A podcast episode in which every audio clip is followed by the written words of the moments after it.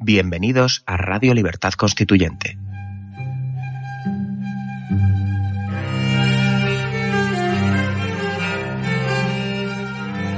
Están escuchando Radio Libertad Constituyente con don Antonio García Trevijano.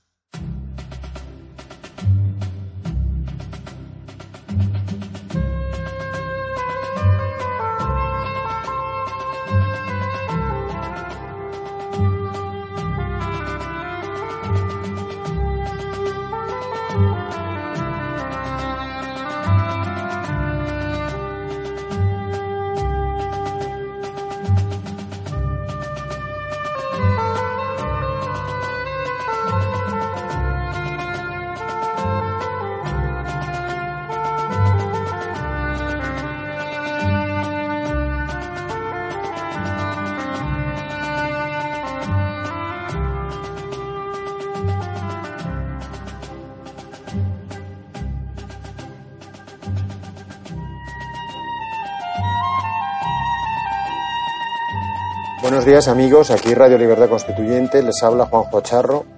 Hoy es sábado 3 de junio de 2017 y vamos a emitir el programa de Piensa y Verás de respuestas a las preguntas de los oyentes que publicaremos hoy. Me acompaña en el estudio de Somos Aguas Antonio García Trevijano. Buenos días, don Antonio. Sí, estoy esperando contestar a qué preguntas empezamos hoy. Pues hoy empezamos con un correo electrónico de 7 de abril de Venga. 2017 que hace Ricardo G. Buenos días, maestro. En esta radio se ha analizado en unas cuantas ocasiones el proceso de paz en Colombia entre el gobierno de Santos y los terroristas de las FARC. Antes de nada, como vasco, quiero dejar clara mi postura respecto de ETA. Si con la dictadura de Franco podía haber justificación, en sus atentados, en la llamada transición y la posterior partitocracia de ninguna manera. Mañana, 8 de abril, será un día histórico. La banda terrorista, ETA, se va a declarar organización desarmada. Vamos, que va a entregar todas las armas. En este programa se ha analizado un proceso de paz a 10.000 kilómetros de nosotros, y del, y del proceso de paz en nuestro país, salvo que me haya perdido algún programa, ni un solo segundo. Mi pregunta es, ¿qué opina del proceso de paz en nuestro país? Muchas gracias, don Antonio. ¿Cuál es nuestro país? No, no lo dice por aquí, se supone que será España. Pues no país. contesto. Otra pregunta. Por no, de- por no, es que de verdad voy a poner disciplina. No voy a contestar a nadie que me haga más de una pregunta. Y segundo, tampoco voy a contestar a personas que no sepan escribir con claridad qué es lo que preguntan. Yo no sé nuestro país si es Colombia o España, porque no sé si se está refiriendo a la FARA o a ETA. Como no lo sé, no respondo. Otra pregunta. Bueno, pues vamos a leer la siguiente, que es del día 7 de abril también, y la hace José Pujante. Pujalde Pujante. a Pujante. Buen día, don Antonio. Los temas que atañen a la familia es preferible que se decida el camino en familia. Los temas del pueblo deberían decidirlos los habitantes del pueblo. Los de la región o comunidad lo mismo. Los murcianos, andaluces, podemos opinar sobre cuestiones catalanas, pero son ellos los que deben decidir su futuro. El resto solo debe aprobar o no las condiciones de unión o separación que deban tenerse en cuenta. Gracias por desenmascarar a los usurpadores, tergiversadores de la llamada transición española. Un abrazo. Sí, estoy muy satisfecho de que crea que estoy quitando la máscara de los enmascarados. Pero su pregunta, o vuelvo a, a no entender nada, pero esta vez creo que sí. Creo que lo que me está diciendo es, primero, que los asuntos de un pueblo debe decidirlo el pueblo. De una provincia, una región, una comunidad, la región y los asuntos de, que, que cada uno tiene que decidir su asunto. ¿Y dónde se olvida usted? ¿Dónde está entonces, como usted o tú, dónde está entonces la unidad del conjunto? Porque si dice que los asuntos del pueblo los decide el pueblo y dónde está la separación en asuntos del pueblo. Por ejemplo, si una carretera pasa por un pueblo, los asuntos del pueblo es el ayuntamiento del pueblo el que decide los asuntos de esa carretera o habrá que ver por todo qué cantidad de pueblos, regiones y naciones pasa esa carretera o tren. No, lo que dice no tiene sentido. Los asuntos decidibles, aquellos asuntos que sean decidibles por la voluntad de los individuos, tienen que ser decididos por el conjunto unitario que al que se extienda o relativo al asunto de que se trate. Si un asunto afecta solamente a una provincia, pues muy bien que lo decidan las instituciones provinciales y si es necesario una consulta provincial. Pero en una nación, el primer asunto es la nación. ¿Quién decide los asuntos de una nación? Los catalanes con el arreglo a la nación catalana. Y los andaluces, la nación andaluza. Y los valencianos, la valenciana. Y Castilla, la nación castellana, ¿verdad? Pero ¿a dónde vamos a llegar? Las cuestiones no se deciden nada más que por el conjunto unitario de las personas afectadas que viven dentro de la, eh, una población completa, un país completo, una nación completa. No, los asuntos de Cataluña no se pueden decidir solo por los catalanes, porque faltaría, si fuera solo, se habría dividido en varios trozos la unidad de la población y, del territorio. ¿Dónde está ese derecho de autodeterminación? ¿Por qué se emplea la la palabra decidir una invención de Pablo Iglesias, un ignorante semejante, derecho a decidir? ¿Qué significa derecho a decidir para no decir derecho de autodeterminación? ¿Es que los pueblos tienen derecho de autodeterminación? Ah, muy bien. Pues venga, Cataluña, derecho de autodeterminación, no, y luego está Tortosa, y Reus, y sí, o de Llobregat. Entonces, los que decidan el pueblo cada uno, eso es interminable. No, señor. Yo creo, no es que yo crea, las naciones por algo son naciones. Por algo la autodeterminación quedó confinada exclusivamente a los pueblos coloniales. Pero el derecho a decidir no existe en el derecho público, ni en ningún derecho constitucional. El derecho a decidir es, es una, un concepto que está exclusivamente limitado al ámbito del derecho canónico, a la Iglesia, y procede del derecho romano, y de ahí pasó al derecho canónico. No tiene nada que ver con el derecho político. El derecho a decidir, sí, de los derechos individuales, el derecho de propiedad, o el derecho de préstamo, pues concede unas facultades que se pueden llevar derecho a decidir sobre esas facultades y qué. Esos son conceptos subjetivos, individuales, pero no, me está hablando por un concepto político. Y un concepto político quiere decir un concepto que afecta a todo el sujeto político. Es que el sujeto político de España está dividido en, en cada territorio por los habitantes de ese territorio. No, de ninguna manera. No. Derecho a decidir no existe. Es una palabra inventada para no decir derecho de autodeterminación. Y como no es una cuestión decidible, del mismo modo que no es decidible hacer una consulta popular, un referéndum a los españoles, a todos los españoles, para decir en un referéndum que la pregunta sea ¿existe o no existe Dios? Y los españoles van a las urnas para votar unos que sí existen y otros que no, ¿verdad? ¿Eso es una cuestión decidible? ¿Eso depende de la voluntad de los españoles? ¿De qué? ¿De su sentimiento religioso? ¿De su inteligencia? ¿De qué? Qué ignorancia tan grande cuando hablan de derecho a decidir. Qué vergüenza. Derecho a decidir. ¿Que, que España es una nación? Ah, derecho a decidir Cataluña. Fuera de España. Pues están equivocados en España todos, incluidos todos los periódicos, incluido el gobierno español de Rajoy, todos los gobiernos, todas las opiniones públicas, lo que se puede leer es una ignominia.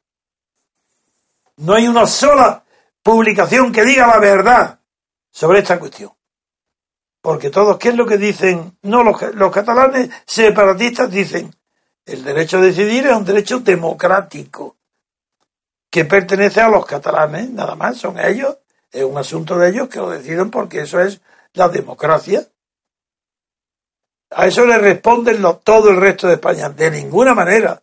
El derecho a decidir de Cataluña le corresponde a todo el pueblo español entero. Si todo el pueblo español entero decide que sí, Cataluña que se separe. No, señor, mentira. El derecho español no tiene facultad, ni potestad alguna, ni derecho alguno a decidir nada. Ni respecto a Cataluña, ni Canarias, ni Vizcaya, ni Baleares, ni Valencia, nada, ni Galicia. Porque no es una cuestión decidible porque no depende de la voluntad subjetiva, ni de la voluntad objetiva. Es un hecho determinado por la historia. Y solamente la historia, como hecho, puede destruir, deshacer, mutilar o modificar ese hecho histórico que se llama nación. Están equivocados. El concepto de nación, que repiten todos como papagayos, procede de Ortega y Gasset, que en la España invertebrada dijo que la culpa de la separación de los catalanes o del deseo de separarse no estaba en Cataluña, que estaba en el resto de España, en nosotros, porque somos individualistas. Y como somos individualistas, si no hay un proyecto común imperial que nos una a todos detrás de ese proyecto, pues hay separatismo. Pues no, señor Ortega, usted de eso no sabía nada, ni había estudiado nada. Usted copió y no entendió a Renan.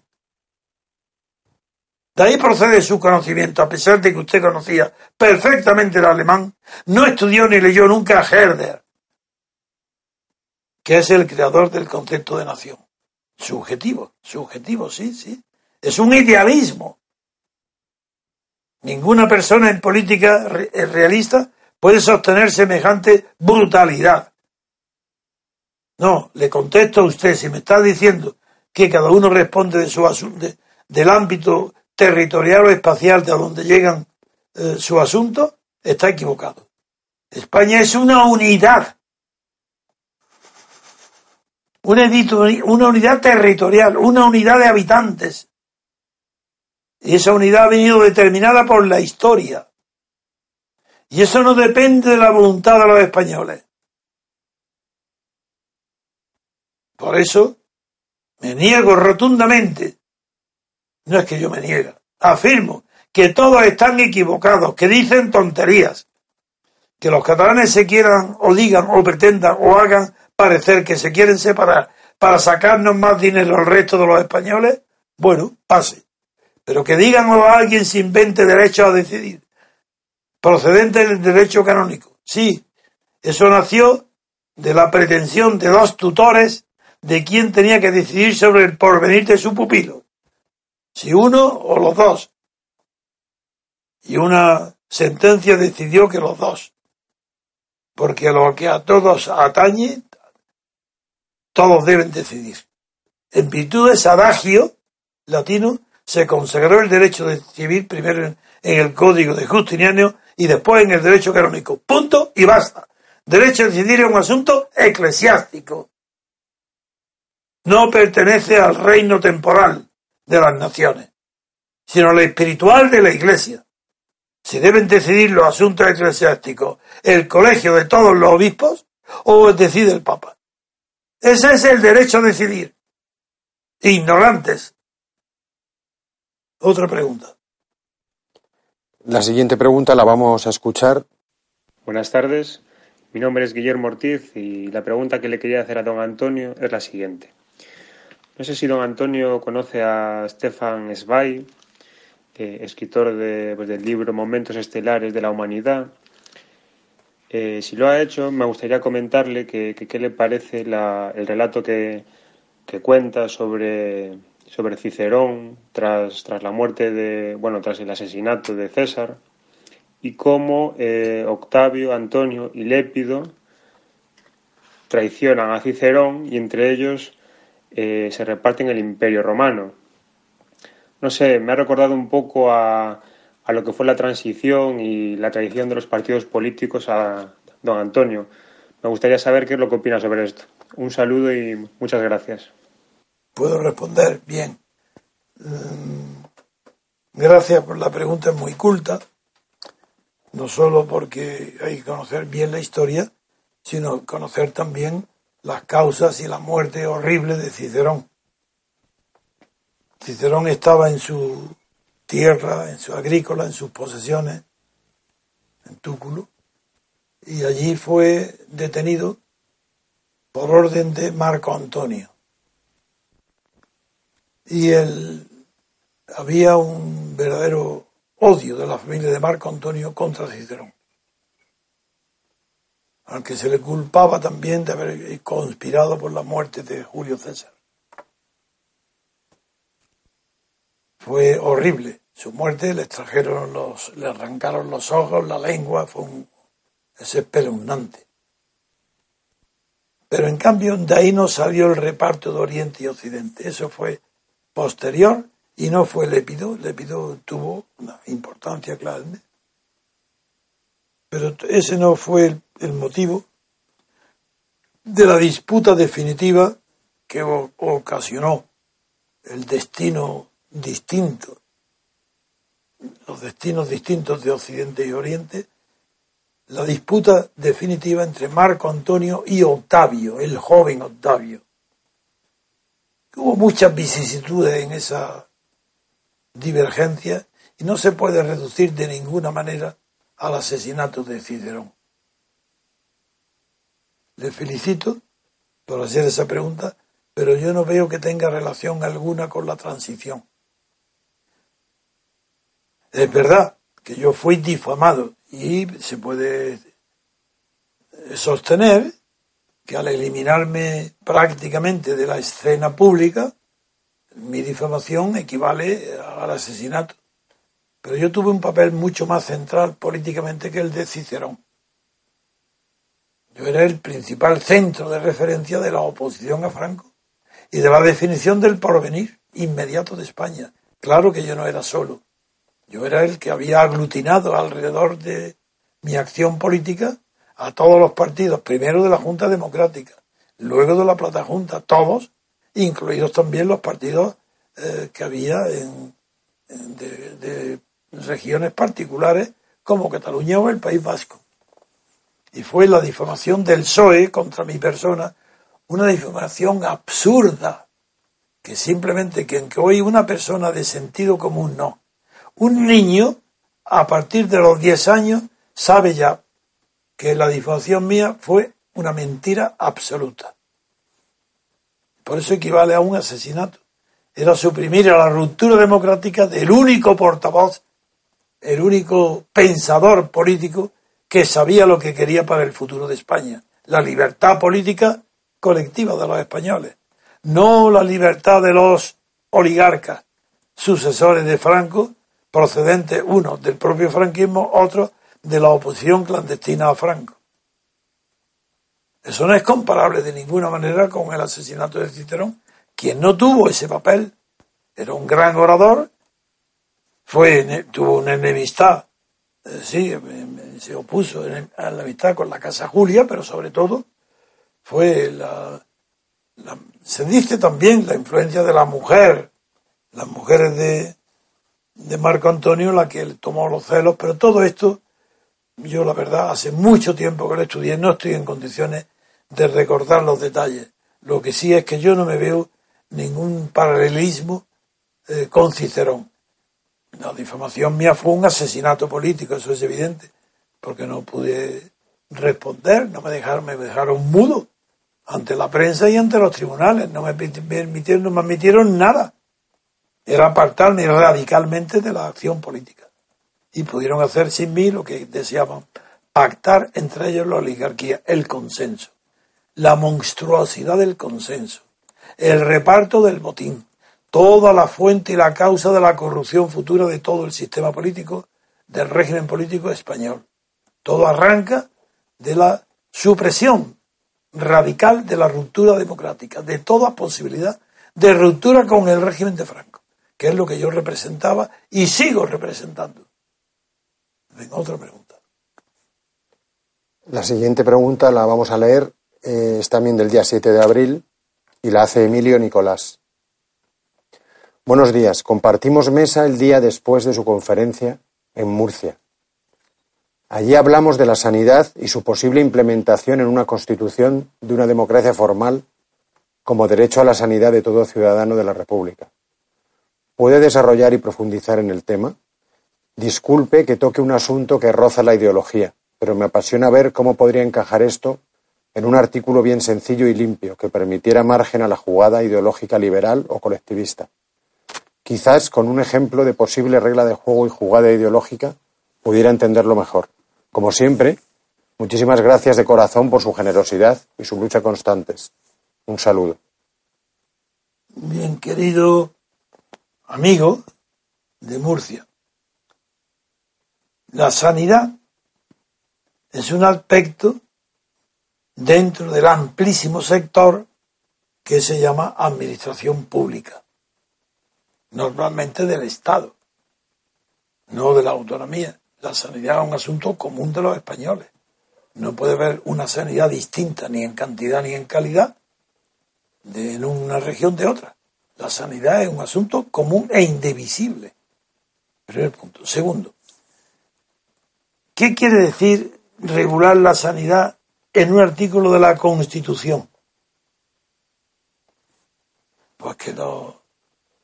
que, bastaría, bastaría una referencia simple y sencilla a la sanidad pública para tener consagrado el derecho a ser asistido por un servicio público, llámese como se llame, que atendiera a la salud de los españoles. Otra cosa muy diferente sería quién se puede acoger a ese derecho gratuito o muy modesto en el gasto. Todo el que habita en España, todos los extranjeros que no tengan residencia, que no tengan nacionalidad española, solamente aquellos que vengan expresamente para curarse en España, son tantísimos los problemas que afectan a los beneficios de la sanidad pública que es imposible en un solo artículo y sencillo como me preguntas establecer de una vez por todas como regla de juego el derecho gratuito a la sanidad pública. Eso es imposible. Por esa razón, la sanidad pública pertenece a la jugada, a la extensión que el gobierno le quede en cada momento. Y nadie, no tiene por qué, tenemos que coartar la libertad de ninguna generaciones futuras. Si tienen que recortar porque no pueden, los servicios que se han extendido, por ejemplo, a todos los extranjeros a todo el que venga a España. Todo eso es que cree que eso puede discutirse en una, en una constitución de ninguna manera. Eso son jugadas y no reglas de juego. Otro asunto. Vamos a hacer una pausa y volvemos en unos instantes. Querido Repúblico, este domingo 2 de abril, de 11 a 14 horas, el Grupo de Madrid va a instalar una mesa informativa en la plaza de Tirso de Molina en la que estarán a la venta los libros de don Antonio, no dejes pasar esta oportunidad. Ya estamos aquí de nuevo, amigos. La siguiente pregunta la vamos a escuchar y es del día 19 de mayo de 2017. Ah, buenas noches. Eh, mi nombre es Carlos Espadas Albiol.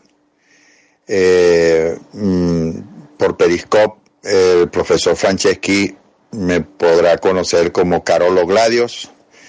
Eh, lo estoy viendo en el vídeo que está acompañando a al señor Antonio García Trevijano y otros invitados, señor Papi y el profesor Centeno, y el amigo que está a la izquierda del señor Trevijano, que creo que es venezolano también, pero no recuerdo su nombre.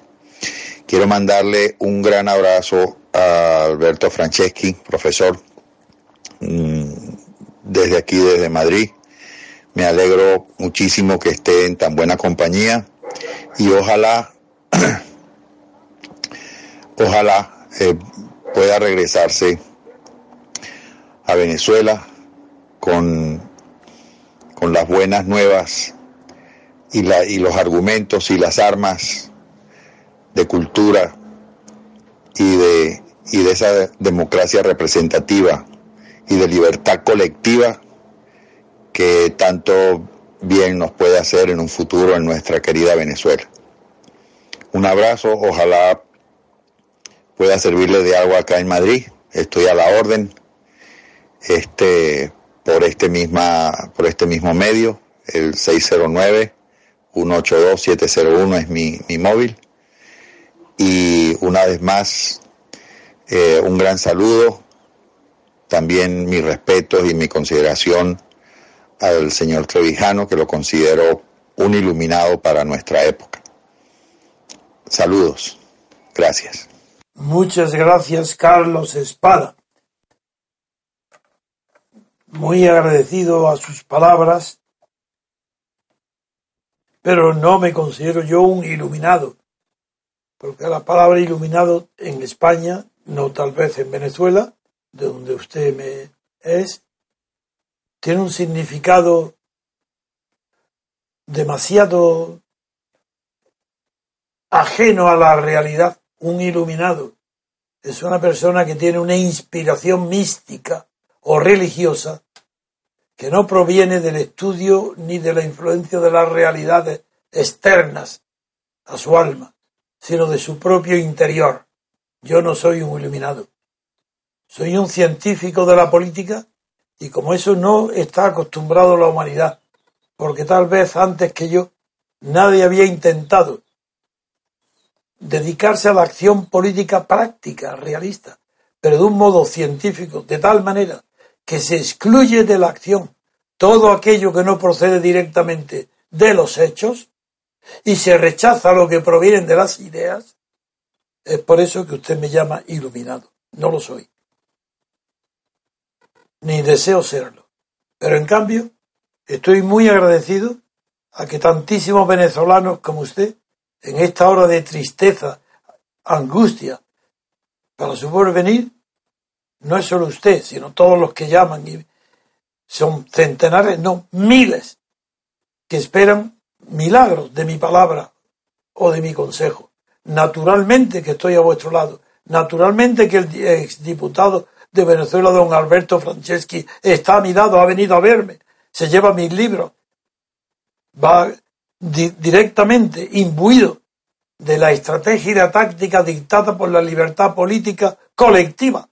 Y ya gracias a nosotros, en estos días de su querido país de Venezuela, en estos días ha habido ya un cambio notable en la dirección política de los acontecimientos. Y ese cambio no es ajeno. La presencia en España a mi lado de vuestro dirigente político democrático, Alberto Franceschi. Porque hasta ahora, hasta, hasta que él llegó, la voz dominante en la oposición al régimen chavista era elecciones, elecciones, elecciones. Todo era pedir elecciones. Es decir, y repetir lo mismo que pasó en España, el horror. Convocar en una dictadura elecciones. ¿Para qué? Para que no haya libertades. Pero ¿cómo puede convocarse elecciones si aún no hay libertad política? Sin libertades, convocar elecciones, eso es una llamada de apoyo a la dictadura. Aunque estén en la cárcel quien lo haga. Aunque se llame Leopoldo. Aunque se llamen Capriles aunque se llame Corina, no se pueden pedir de ninguna manera elecciones en un momento en que el pueblo venezolano está esperando, ansioso en la calle, queriendo ganar su libertad. Elecciones.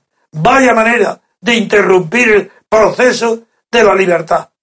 Es la libertad el proceso que debe guiar hacia una nueva constitución. Nada de contar con las instituciones chavistas que han conducido a lo que hay. No, la libertad política colectiva es lo que están aprendiendo hoy, a mi lado, los dirigentes futuros de Venezuela. Libertad política colectiva. un concepto político que nadie utiliza, que lo utilizó hace muchos años, siglos, los vencedores de la guerra de independencia de Estados Unidos contra el rey, contra Inglaterra, contra el Reino Unido. Ahí sí hubo una libertad política colectiva que triunfó. Pero en toda Europa, en todas las revoluciones, no, fue hecha, no fueron hechas nunca en nombre de la libertad política colectiva, sino en nombre de una libertad parcial, de una parte de las libertades, no de todo un pueblo. Y Venezuela hoy ha aprendido la lección. Y qué satisfacción, qué alegría para mí es ver hoy cómo en las calles de Caracas se oye el grito de libertad política colectiva y el grito de repúblico, no republicano.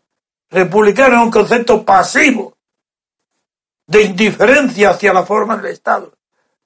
En España, republicano, todo, si eso no compromete nada, pero de hecho monárquicos. En cambio, un repúblico no. El repúblico es un elemento activo que quiere tener, seguir un tercio de la población, que es la que siempre conquista la libertad política colectiva. Esos son repúblicos que siguen una dirección, que no aceptan pasivamente el sistema que hay, llamándose repúblico, perdón, llamándose republicano dentro de un régimen monárquico o de un régimen de oligarquía política. Esos no son republicanos aunque vivan en una república, de forma. Es el repúblico el único que es consciente de en qué consiste la libertad política colectiva como fundamento último, como el grung, el fundamento último de las libertades individuales, de las garantías, de la democracia.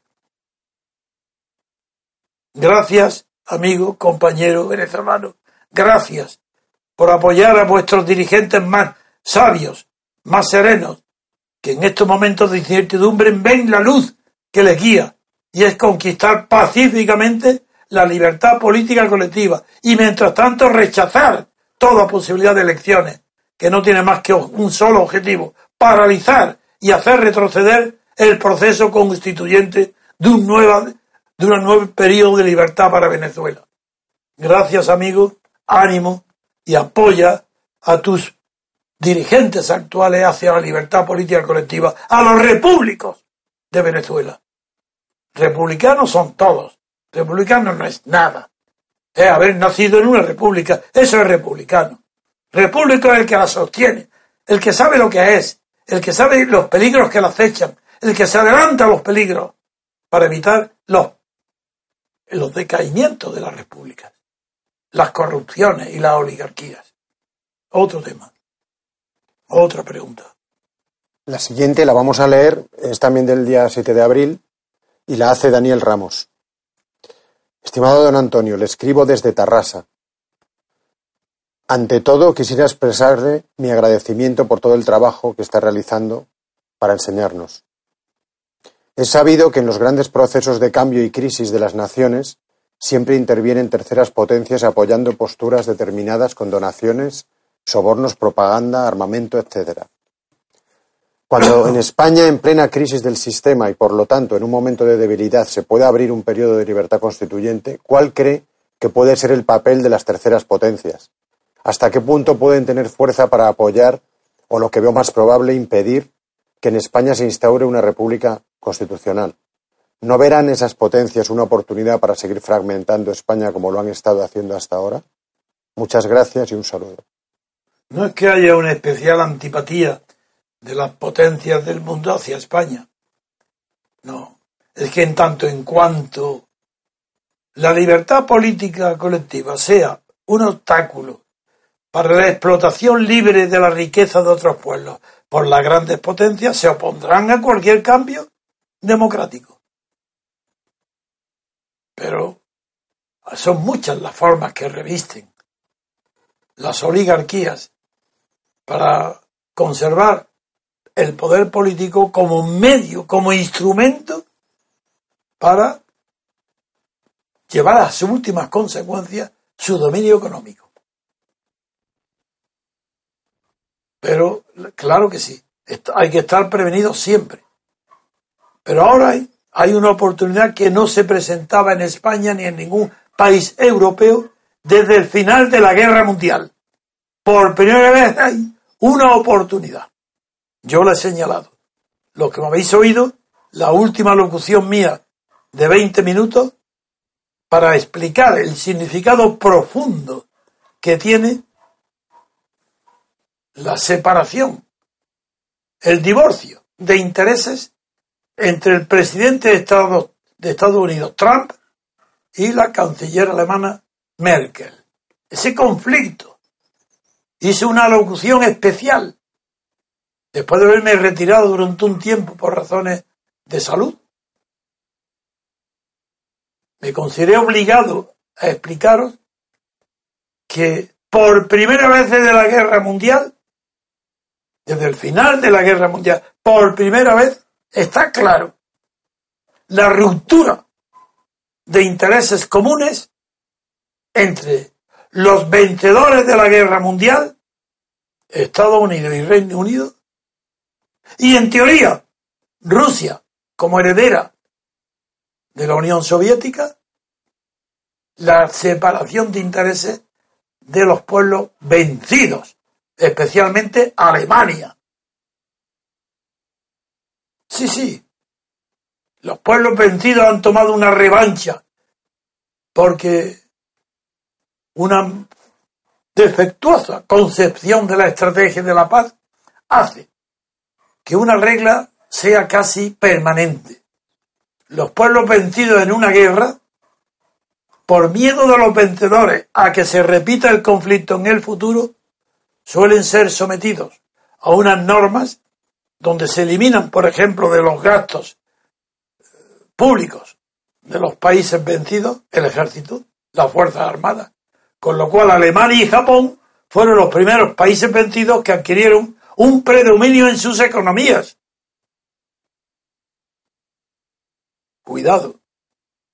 Hoy se ha abierto una brecha mucho más profunda de lo que creen sus protagonistas. Ni Trump adivina dónde conduce las políticas que él está impulsando. La señora Merkel sí que lo sabe. La señora Merkel sabe que la moneda del euro y la Unión Europea han sustituido la antigua fortaleza del marco alemán. Y todos trabajan en Europa para el engrandecimiento de Alemania. La denuncia de Donald Trump contra lo natural. Eso no es, no es un pecado. Que si Alemania vende más coches, más automóviles en Estados Unidos que Estados Unidos en Alemania, que eso produzca un superávit permanente de la balanza de pagos a favor de Alemania, eso no tiene por qué extrañarse, eso es lo normal de qué? De un sistema económico que produce ese resultado. Pero eso no se puede combatir por medios coactivos ni arbitrarios. Lo que sí se puede hacer es tener políticas propias que disminuyan el poder de Alemania y de Merkel sobre toda la Unión Europea. En eso España debe estar, de una vez que se quite de encima esta oligarquía dominada por Merkel, tiene que adquirir que Europa tiene que ser algo diferente de lo que hasta ahora es. Europa no tiene personalidad ninguna, porque la Europa continental es la Europa vencida en la guerra mundial y reconstruida por Estados Unidos, Plan Marshall y Plan Eisenhower de reconstrucción europea. La Unión Soviética Stalin quiso entrar en el reparto del Plan Marshall. Eso no se sabe, no se quiere saber y fue la negativa de Truman la que motivó el comienzo de la Guerra Fría. Quien dude de mis palabras, que lea la memoria de Spack, el primer secretario general de la OTAN. Atención a lo que estoy diciendo. Es un momento histórico nuevo el que empieza.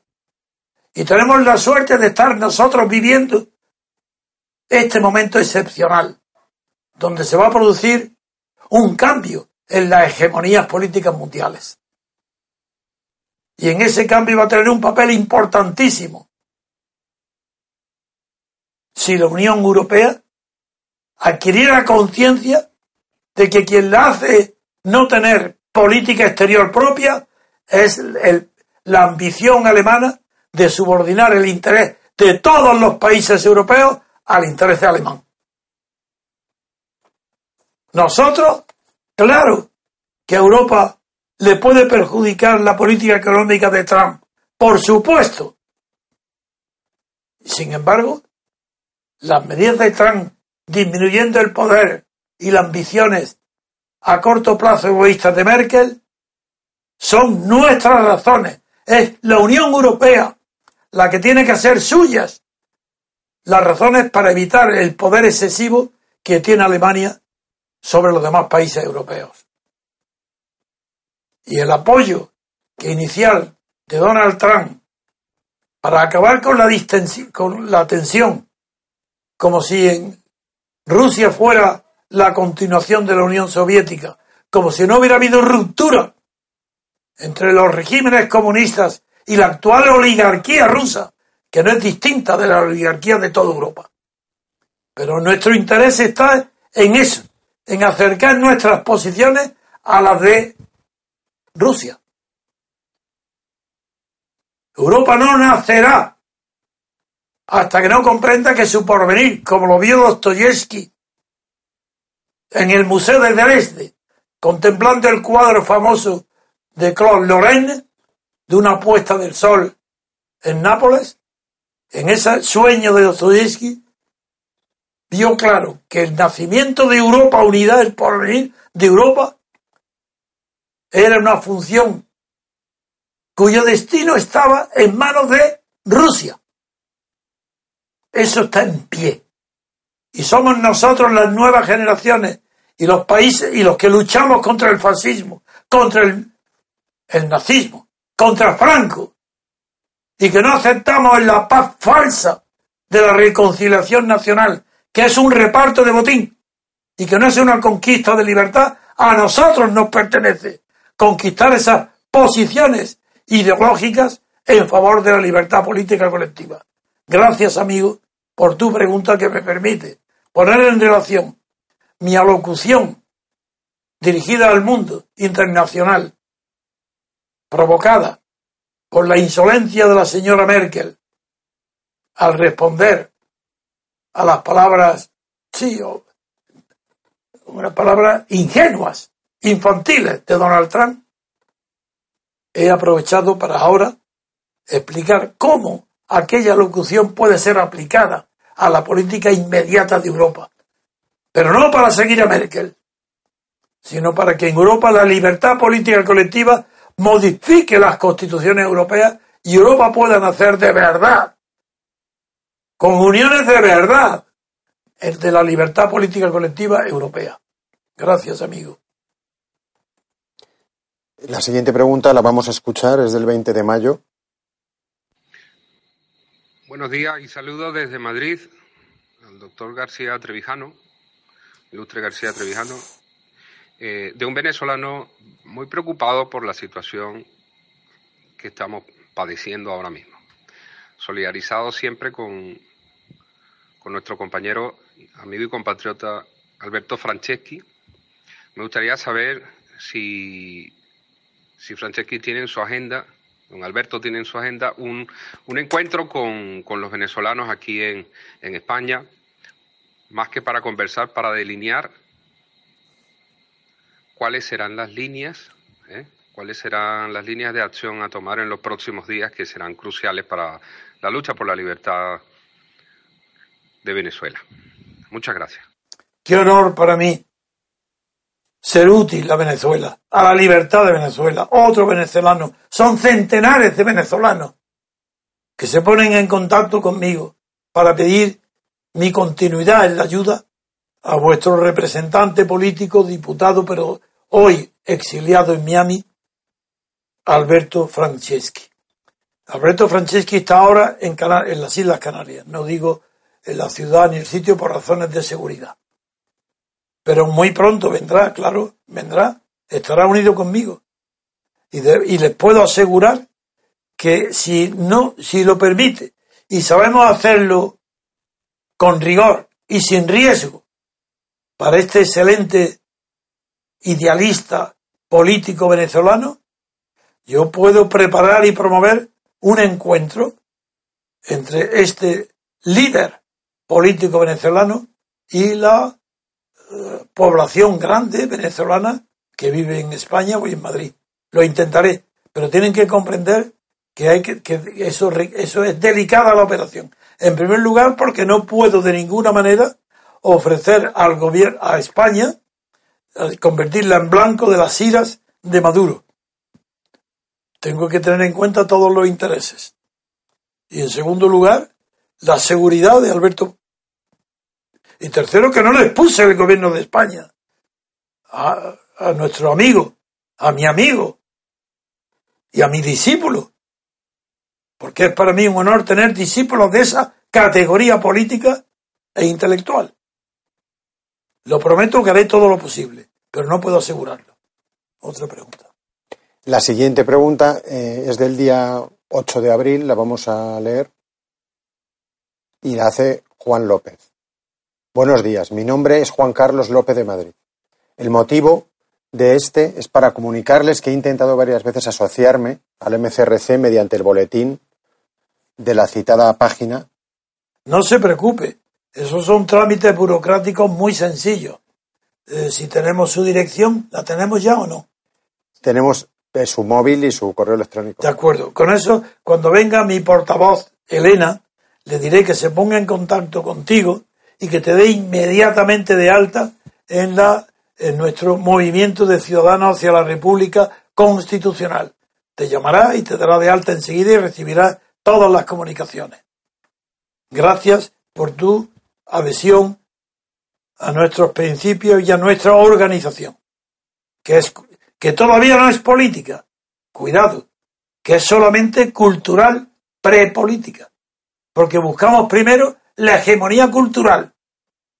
Y si cuando tengamos conquistada en España la hegemonía cultural, como ahora estáis haciendo ya en Venezuela, que ya empezó esa batalla, entonces pasaremos a la acción política. Buenas tardes, don Antonio. Hoy es día 23 de mayo del 2017 y bueno, antes de hacerle la pregunta, eh, quiero decirle que, que me alegro un montón de su buena recuperación después de su intervención y esperemos que tenga usted larga vida. Vamos a ver. Mi nombre es Héctor Martín, estoy en el grupo del MCRC de Madrid, aunque vivo en Aberdeen, que es una ciudad petrolera del norte de Escocia. Norte de Escocia, o sea, norte del Mar del Norte. De aquí para arriba ya, ya no hay nada. Vamos a ver, mi pregunta es sobre la paradoja de Arrow. He escuchado muchas veces todo lo que usted ha, comentado en los programas. Eh, yo he estudiado la formulación matemática de la paradoja y la entiendo bastante bien. Yo soy, soy ingeniero y hasta cierto punto, hasta cierto nivel, las matemáticas pues las, las comprendo, ¿no? Mm, lo que le quiero preguntar es sobre esto que usted ha comentado a veces, de que en la segunda vuelta el que sale con votos mayoritarios sí representa a todos, cosa que no puede hacer que no puede hacerse como resultado de una primera vuelta donde se puede votar a cualquier opción. Y aquí usted ha añadido alguna vez que es que hay, hay un acuerdo tácito entre las dos partes que se presentan a la votación y los votantes y que de ese acuerdo tácito nace la representación como resultado de la elección en segunda vuelta. Esto no acabo de entenderlo del todo bien. Este tema, digamos, eh, más cualitativo que cuantitativo. Y si pudiera usted aclararlo un poquito más, se lo agradecería. Y eh, continuando con la paradoja de Arrow, mm, he estado pensando sobre ella, a ver qué, le parecen estas preguntas accesorias. Disculpe que le pregunte más de una cosa, pero es que es todo sobre lo mismo, sobre la paradoja de Arro, a ver si conseguimos entenderla. Eh, entiendo que la segunda vuelta solo debe producirse si no hay ningún candidato que en primera haya sacado más del 50% de los votos. Debe haber, sacado más del 50% del censo o de los votos emitidos o de los votos válidos o de los votos válidos quitando blancos. Esto no me queda muy claro. Y el siguiente punto es, eh, aquel, que sea, aquel, aquel elector que se haya abstenido en primera vuelta debe poder votar en la segunda vuelta o debería abstenerse también. Y ya por último, si el candidato al que tú has elegido, tu candidato pasa a la segunda vuelta, ¿debes tener algún tipo de obligación de votarle a él también en segunda vuelta? O imaginemos que entre la primera vuelta o la segunda, el candidato mmm, hace un discurso que al elector no le gusta y decide cambiar su voto.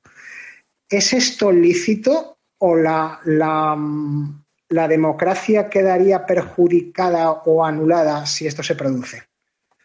No sé, estas son mis dudas sobre la paradoja de Arrow le agradezco mucho que me las contestara como cuando usted, cuando usted pudiera y con los comentarios que usted tenga bien. Muchísimas gracias y buenas tardes. Le contesto a todo ahora mismo. En primer lugar, le agradezco su preocupación por mi salud. Estoy bien, estoy recuperado, estoy fuerte. En segundo lugar, se nota, aunque usted, aunque eres español, se nota que eres una profesión científica, que estás destinado en el Mar del Norte, en esa ciudad de petróleo escocés, pero que precisamente porque estás en, en el Reino Unido, que se llama así desde 1707 porque se incorporó a Escocia, por eso se llama Reino Unido, se ve como tiene formación matemática, todas las preguntas que me hace son lógicas. Porque la lógica y las matemáticas tienen unos fundamentos prácticamente iguales. Sin embargo, las contestaciones son más sencillas de lo que tú mismo puedes suponer. Te has planteado todos los problemas. En primer lugar, paradoja de Arrow. Como sabe, el economista Arrow fue premio Nobel y plantó una famosísima paradoja, diciendo que en Inglaterra no hay democracia. Y es verdad, tiene razón. Pero no porque eso sea paradójico, al contrario, es que es normal, es natural, que donde no hay separación de poderes no puede haber democracia. El Reino Unido no tiene democracia, ni nunca la ha tenido. La tuvo en teoría, en 1707, cuando firmó el Acta de Unión. En teoría hubo democracia, pero no había rey, y era una monarquía. Y el rey nombrado fue buscado en Hanover, en el elector de Hanover, un alemán, que llega a Inglaterra sin tener idea ni de una palabra en inglés. No conoce ni las costumbres inglesas, ni quiénes son los partidos, no sabe nada de nada. Y hay unas elecciones, claro. Ningún partido podía tener ni mayoría, nada, si es que estaban diezmados, estaban deshechos la vida política después de la gloriosa, después de la guerra. Si, no existía vida política. Pero un hombre astuto, sin escrúpulos, un hombre inteligente, pero sin ninguna moralidad política, ideó un sistema para poder gobernar, violentando, burlando la constitución inglesa que acaba de darse en el acta de unión. El acta de unión lo que estableció para Inglaterra es que el rey Jorge I que no sabía alemán, e inglés, ese designaba libremente al primer ministro. Y el Parlamento inglés, el famoso Parlamento inglés, lo formaban los legisladores, los diputados elegidos por el pueblo. Por tanto, había separación de poderes. El rey designaba al gobierno el pueblo designaba la Cámara Legislativa. Eso no funcionó ni un día. Pero en teoría sí. Había separación de poderes. No. ¿Qué hizo Walpole? Después de las elecciones, como no había mayoría, ni absolutas ni relativas, no había mayorías, compró mediante un sistema que fue bautizado en la época, creo que por Bolingbroke, fue bautizado con el nombre de Spoil System, y del que Tocqueville habló en su, en su libro sobre el viaje América, sobre la democracia en América, cuando describió el régimen del séptimo presidente de Estados Unidos, Jackson, Andrew Jackson. Dijo que había copiado el sistema de Walpole en Inglaterra, del spoil system, con tanta corrupción. Pues ese sistema consistió en que Walpole, que era un simple diputado, reunió a su alrededor una mayoría de diputados comprándolos con dinero. Él no tenía dinero, aunque era rico. Comprándolos, dándole a cada diputado que se sumaba a apoyarlo a él como primer ministro, como premier, le daba pues la concesión del comercio en la mitad de las Indias Orientales o eh, con las colonias de Estados Unidos o todas las concesiones administrativas posibles y reunió una mayoría mediante la compra directa del voto a esa mayoría y lo eligieron primer ministro. Fue tan grande, tan grande la corrupción que Bolingbroke, el gran deísta, que tuvo que exiliarse a París, donde conquistó a la inteligencia francesa por su gran preparación, su gran fortuna y su gran belleza, porque tenía un éxito enorme con las mujeres, pues Bolingbroke calificó el sistema como un sistema monárquico con oposición leal, tuvo que decir con oposición leal a su majestad. ¿Por qué? ¿Cómo qué palabra? Oposición leal a su majestad en un sistema monárquico, claro. Porque para salvar el cuello Bolingbroke tuvo que distinguir entre su oposición y radical, radical a Walpole y su lealtad al rey. Y por eso decía oposición leal a su majestad. En España, como no tienen ni idea siquiera del origen de las palabras, repiten aquí esas tonterías que son inaplicables porque aquí no hay oposición leal a su majestad. Bien, vamos ahora a contestarle a su pregunta. Si no hay democracia, si no hay separación de poderes, si hay un sistema representativo. El elemento liberal, el parlamentarismo puro, sí existe en, Inglaterra. No, no, pudo, no pudo llegar a la democracia por Walpole, mediante la corrupción transformó el método político parlamentario con separación de poderes inglés, lo transformó en lo que hay hoy, que se llama sistema parlamentario de gabinete.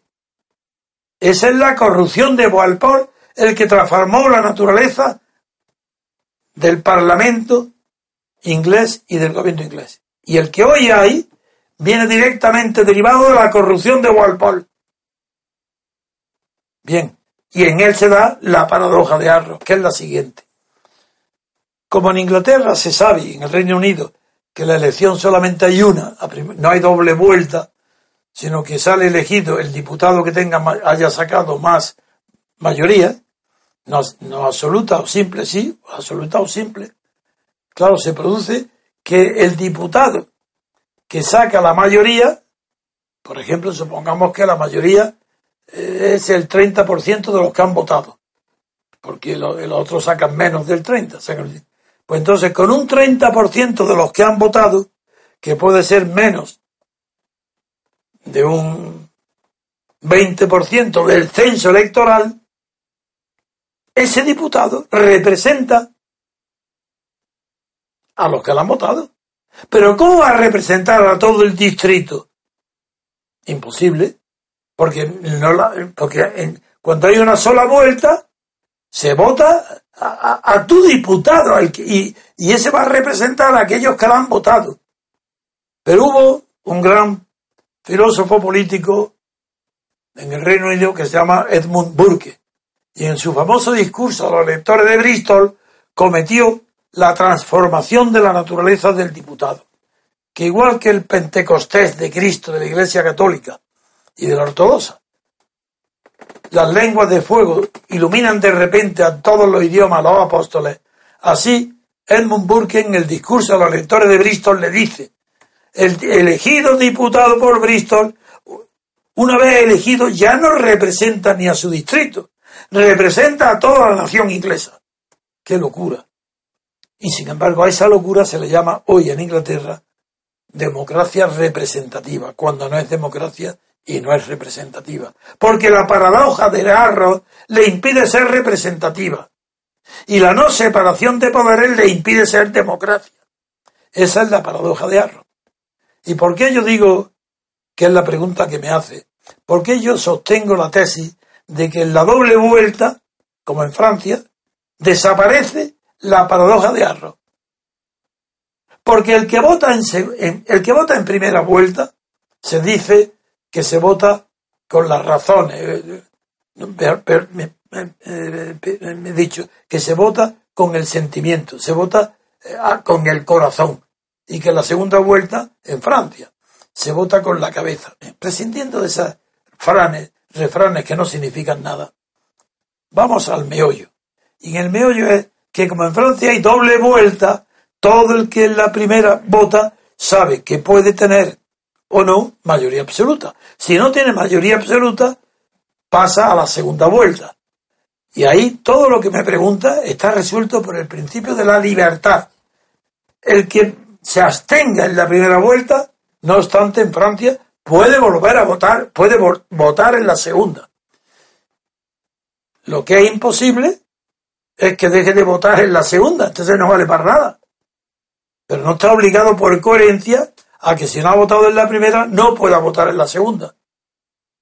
Luego, ¿qué, es lo que se cuenta? Lo que se cuenta no es con relación al censo, ni con relación a los votos válidos emitidos, como me preguntan, no.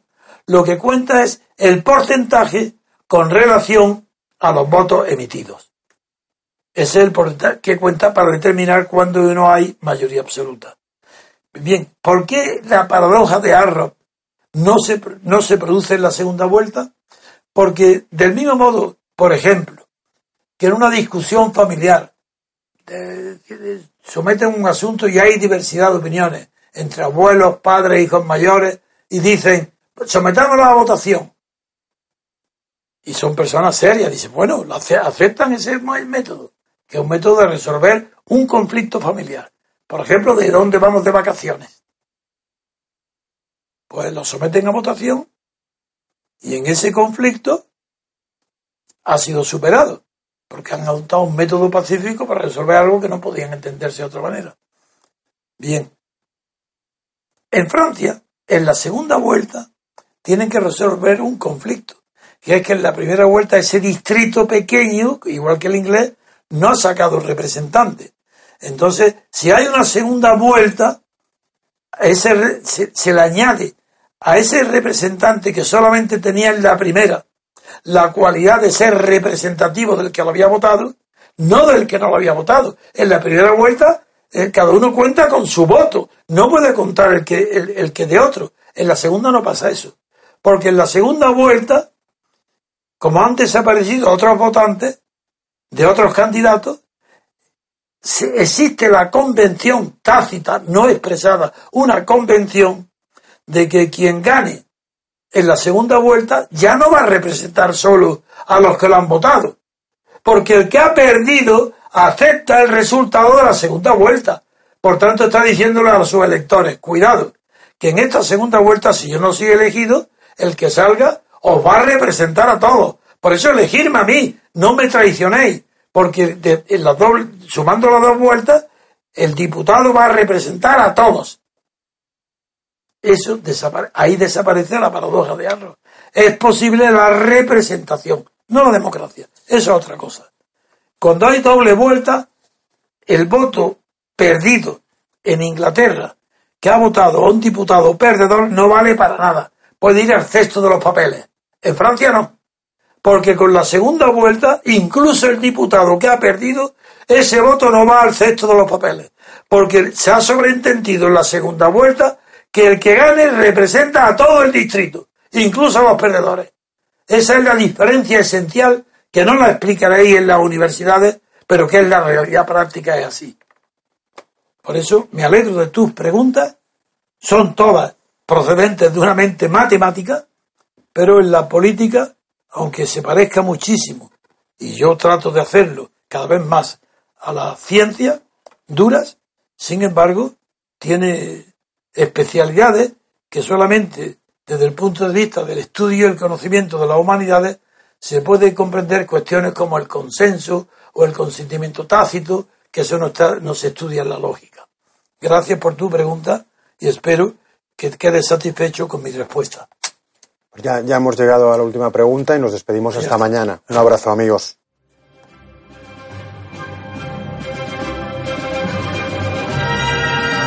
Gracias por haber escuchado Radio Libertad Constituyente. No olviden visitar la parrilla de programación en la nueva página web del Movimiento de Ciudadanos hacia la República Constitucional, en la dirección www.mcrc.es. Radio Libertad Constituyente. La libertad viene en nuestra busca.